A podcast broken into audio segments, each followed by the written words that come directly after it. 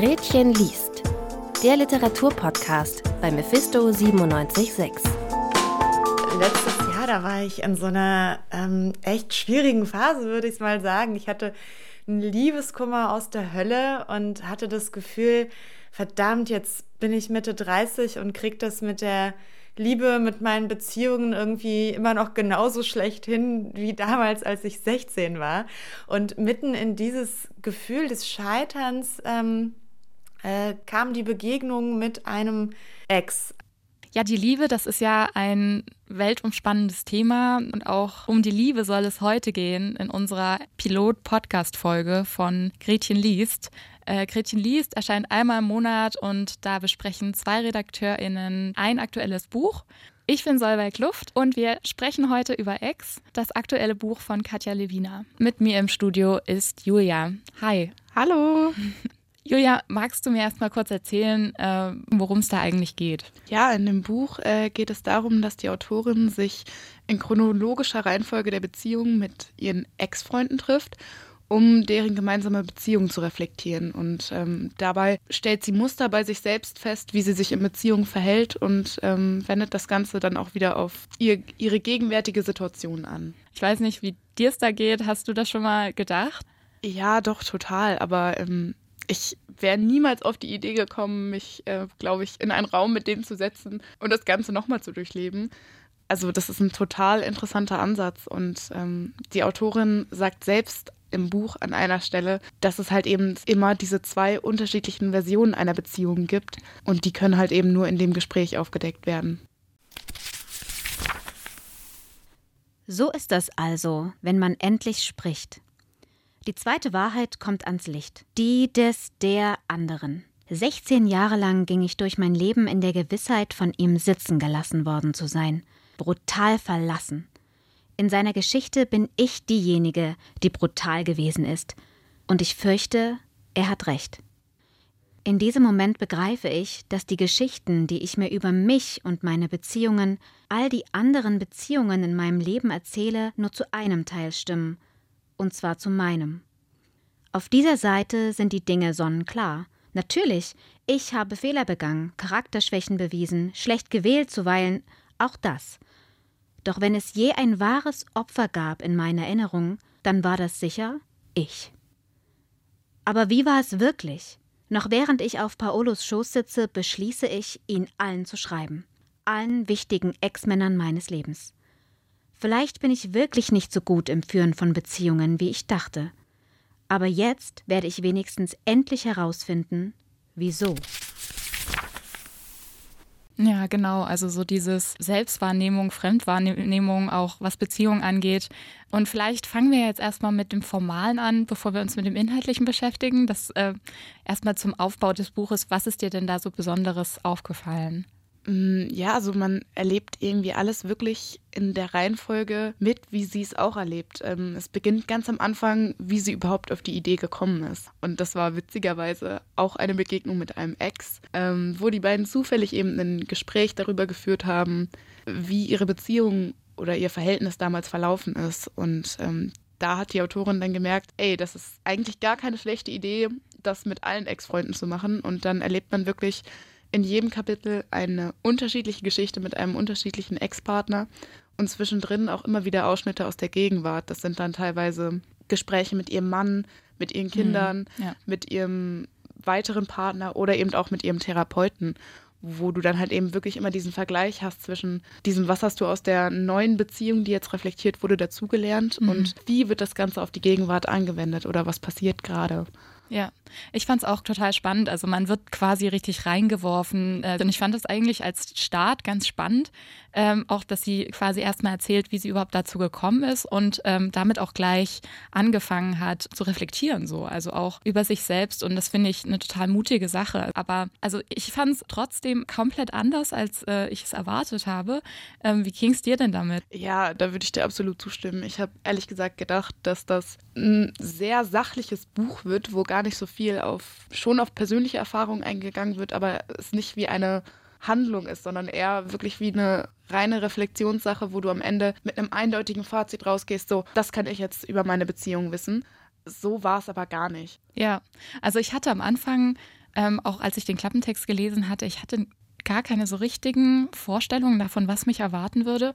Also ähm, ich habe auch tatsächlich nicht unbedingt mit einem äh, Sachbuch oder mit einem eher sachlichen, äh, so einem reflektierten Roman gerechnet, sondern ich dachte auch tatsächlich, dass es eher einfach ein Fahr Erfahrungsbericht wird. Aber trotzdem muss ich sagen, also war es auch für mich komplett anders. Da können wir ja später auch noch drüber sprechen. Ich glaube, ich war eher enttäuscht. Also ich habe gemerkt, dass ich mir mehr erhofft habe, auch von dem, was sie quasi im Klappentext geschrieben hat. Sie hatte einen sehr guten Ansatz, fand ich und der war, dass ähm, sie zusätzlich dazu, dass sie über sich selbst geschrieben hat und über ihre persönlichen Erfahrungen, ähm, hat sie tatsächlich immer wieder zwischendurch auch Zitate von ExpertInnen aus der Psychologie, aus der Soziologie sogar, glaube ich, und ähm, Leute, die sich so mit Liebe und mit Beziehungen ähm, beschäftigt haben und dazu geforscht haben, ähm, hat sie äh, mit einfließen lassen in den Text. Und ähm, am Anfang dachte ich so, wow, das ist mega cool, so ein bisschen Hintergrundinfo zu bekommen.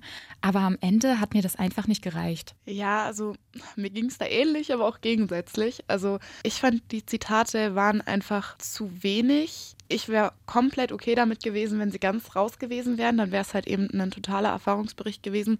Und ich glaube auch nicht, dass ich dann weniger aus der äh, Geschichte gezogen hätte. Aber so in dem waren sie eher, finde ich, im Lesefluss sehr störend, weil sie dann immer mal wieder so kamen und der Versuch irgendwie da war, das Ganze wieder auf so eine sachliche und verallgemeinernde Ebene hochzuholen. Das hat dann aber irgendwie nicht wieder funktioniert, wenn ja. im nächsten Kapitel dann wieder der eine spezifische Ex-Freund beschrieben wurde. Ja, genau. genau. Ja, sie wirkte halt so sehr unentschlossen. Also im Sinne von, von, naja, also eigentlich möchte ich euch gerne noch ein bisschen aus der Sachebene präsentieren und das wäre richtig geil gewesen. Also muss ich ganz ehrlich sagen, ähm, dafür brenne ich total, wenn man halt aus dem Persönlichen auf so eine, so eine Meta, also so eine gesellschaftliche Ebene kommt, vielleicht sogar.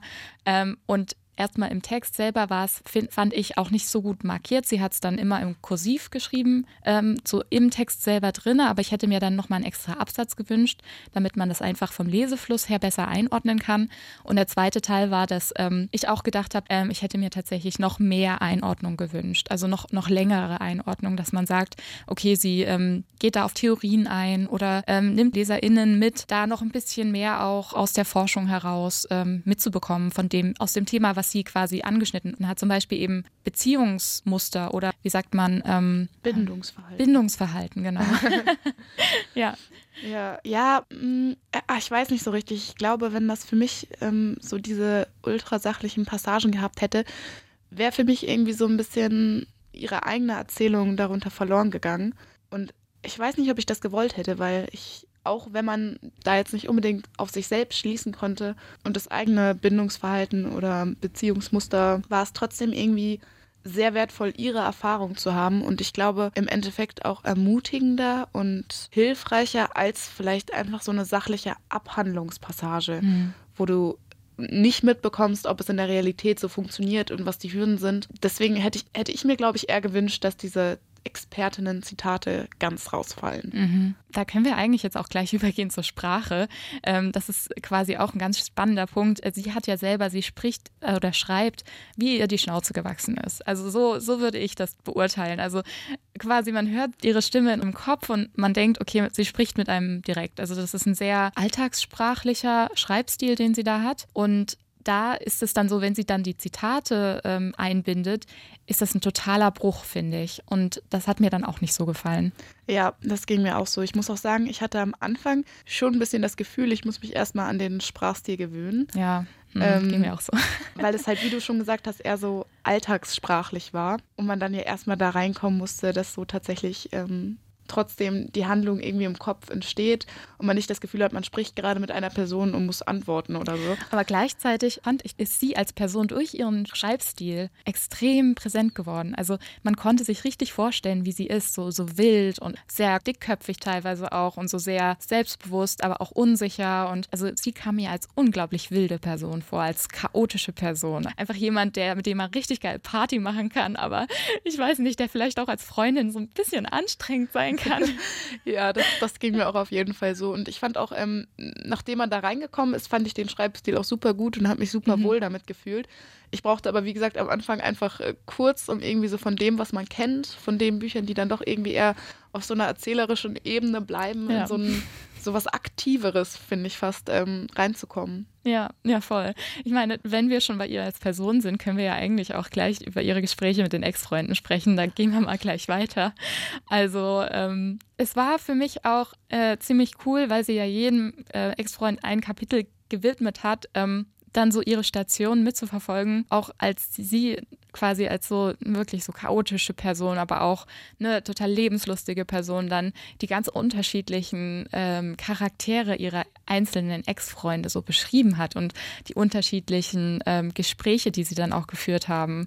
Also ähm, ich weiß nicht, ich fand zum Beispiel richtig spannend, auch wie unterschiedlich die Personen waren, mit denen sie da zusammen war. Ja, das wollte ich auch gerade sagen. Also es waren ja echt ein paar, da hatte sie die Hosen in der Beziehung ja. an und dann gab es irgendwie andere, wo sie dann ja eher irgendwie an dem Typen drangehangen hat mhm. und er sich eigentlich ja, nicht so wirklich in sie verliebt gezeigt hatte. So genau. Ganz und, extrem. Ja. Also das fand ich auch super spannend. Ja. Ähm, also man, ich dachte immer, man hat als Person so ein bisschen so Typen oder so, ne? Menschen, mit denen man sich an sich immer eher auch einlassen würde.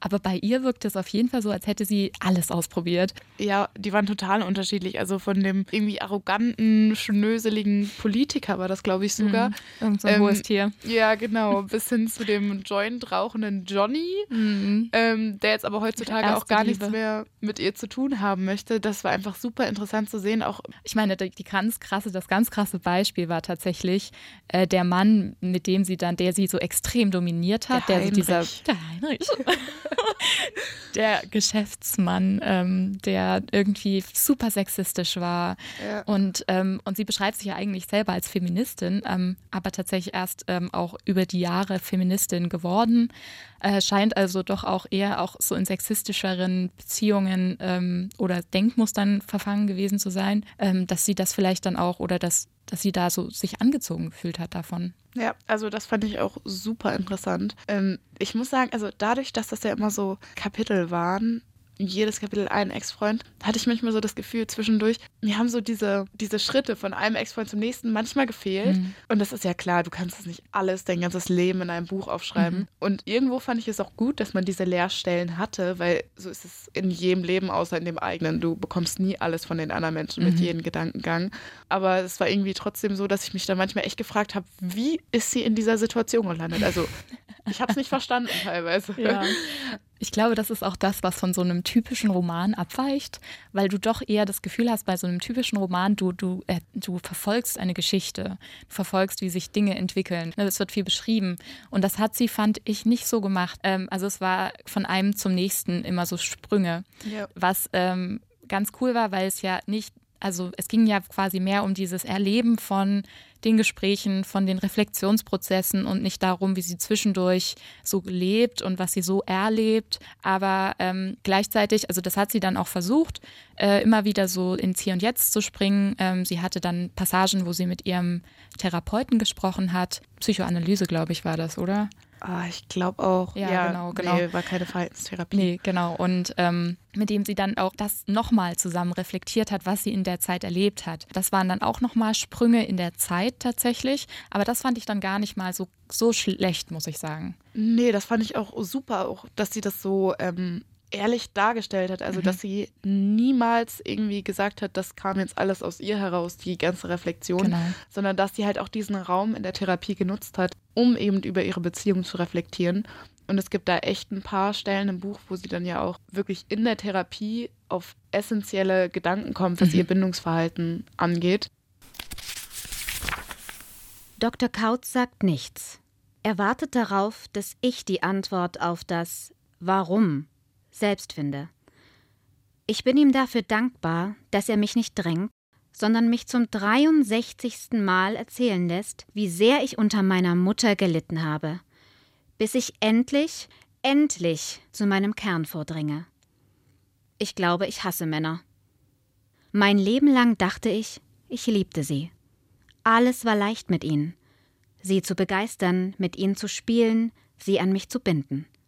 Sie machten mir Spaß. Doch wann immer ich an den Punkt kam, mich verletzt oder auch nur verletzlich zu fühlen, und seien wir ehrlich, in jeder Beziehung ist es irgendwann soweit, holte ich aus. Und zwar so richtig. Im Zuschlagen bin ich klasse. Ich dachte also, ich liebe sie, dabei hatte ich einfach nur Angst vor ihnen. Und ich glaube, das ist auch ähm, das, was das Buch nochmal zusätzlich ähm, ziemlich tief macht. Ähm, einfach so diese, diese Offenheit darüber, dass sie in der Therapie ist und das halt eben in der Therapie bespricht.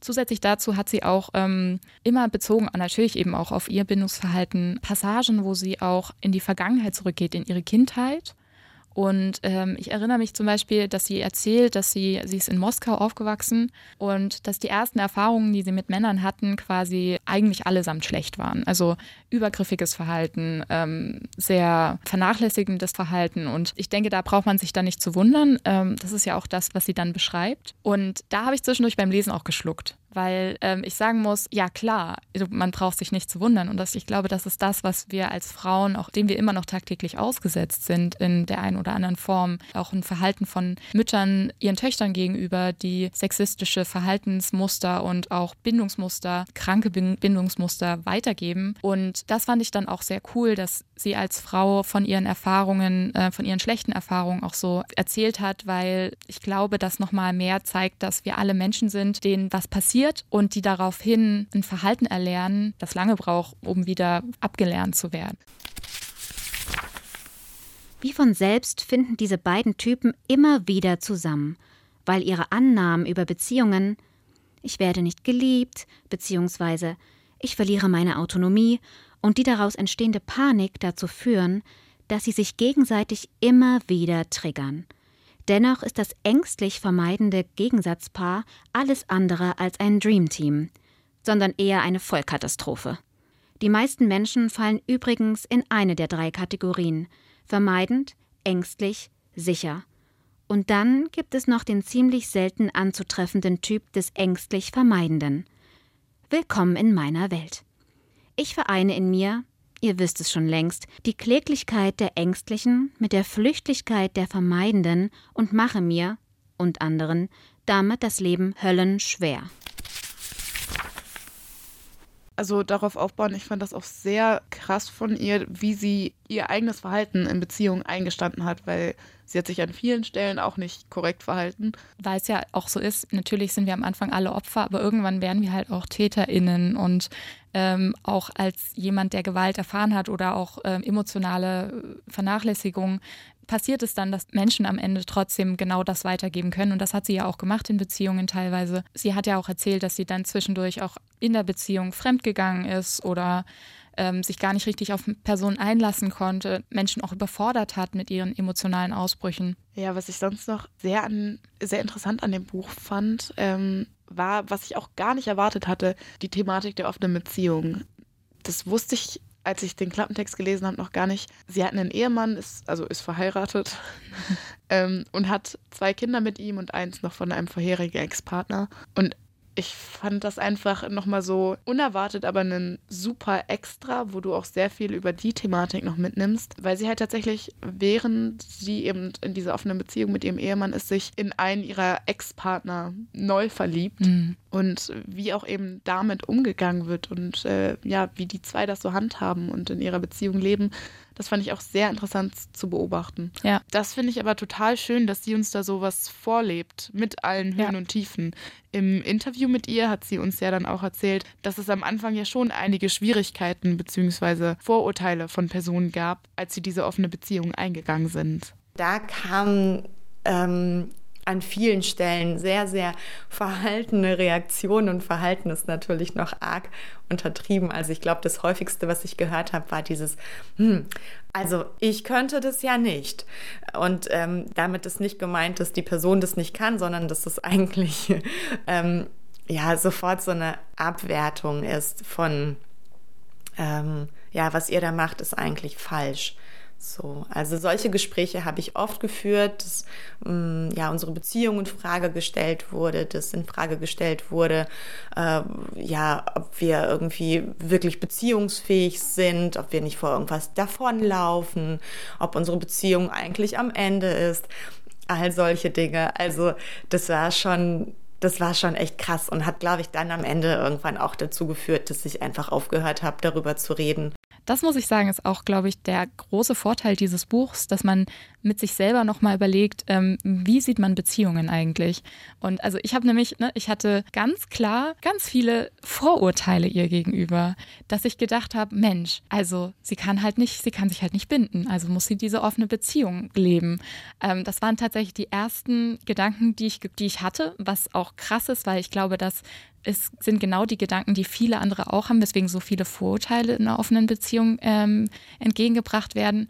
Aber gleichzeitig dann zu merken, es funktioniert das hat mit meinem Weltbild halt auch am Anfang überhaupt nicht zusammengestimmt. Und das fand ich aber auch sehr ermutigend, weil ich finde, dass das, also es ist sehr unsichtbar einfach, dass sowas funktionieren kann, wenn man sich eben bemüht, miteinander zu kommunizieren und zusammen zu reflektieren und also nicht so den Partner oder die Partnerin so als Besitz wahrnimmt, dass man allein gepachtet hat. Und auch die Art und Weise, wie die mit ihren Kindern damit umgehen. Also ähm, Katja Levina hat ja selbst gesagt, dass es für sie total normal ist, dass sie auch mit ihren Kindern total normal damit umgeht, dass dann halt auch einfach der Kontakt gepflegt wird. Ähm, und das ist, glaube ich, wirklich was, was noch sehr neu ist. Genau. Ja, ja, genau. Auch gerade, dass sie dann tatsächlich ihre, ihre Partner, mit denen sie eben außerhalb ihrer Ehe ähm, was anfangen, teilweise auch mit nach Hause bringen. Also mhm, genau. Katja Livina bringt ja auch an einer Stelle einen ihrer Ex-Partner wieder mit heim, stellt mhm. ihn auch den Kindern vor, er quatscht mit den Kindern. Ähm, und das ist einfach, finde ich, total faszinierend, mit welcher Selbstverständlichkeit das eben auch vor den Kindern gehandhabt ja. wird,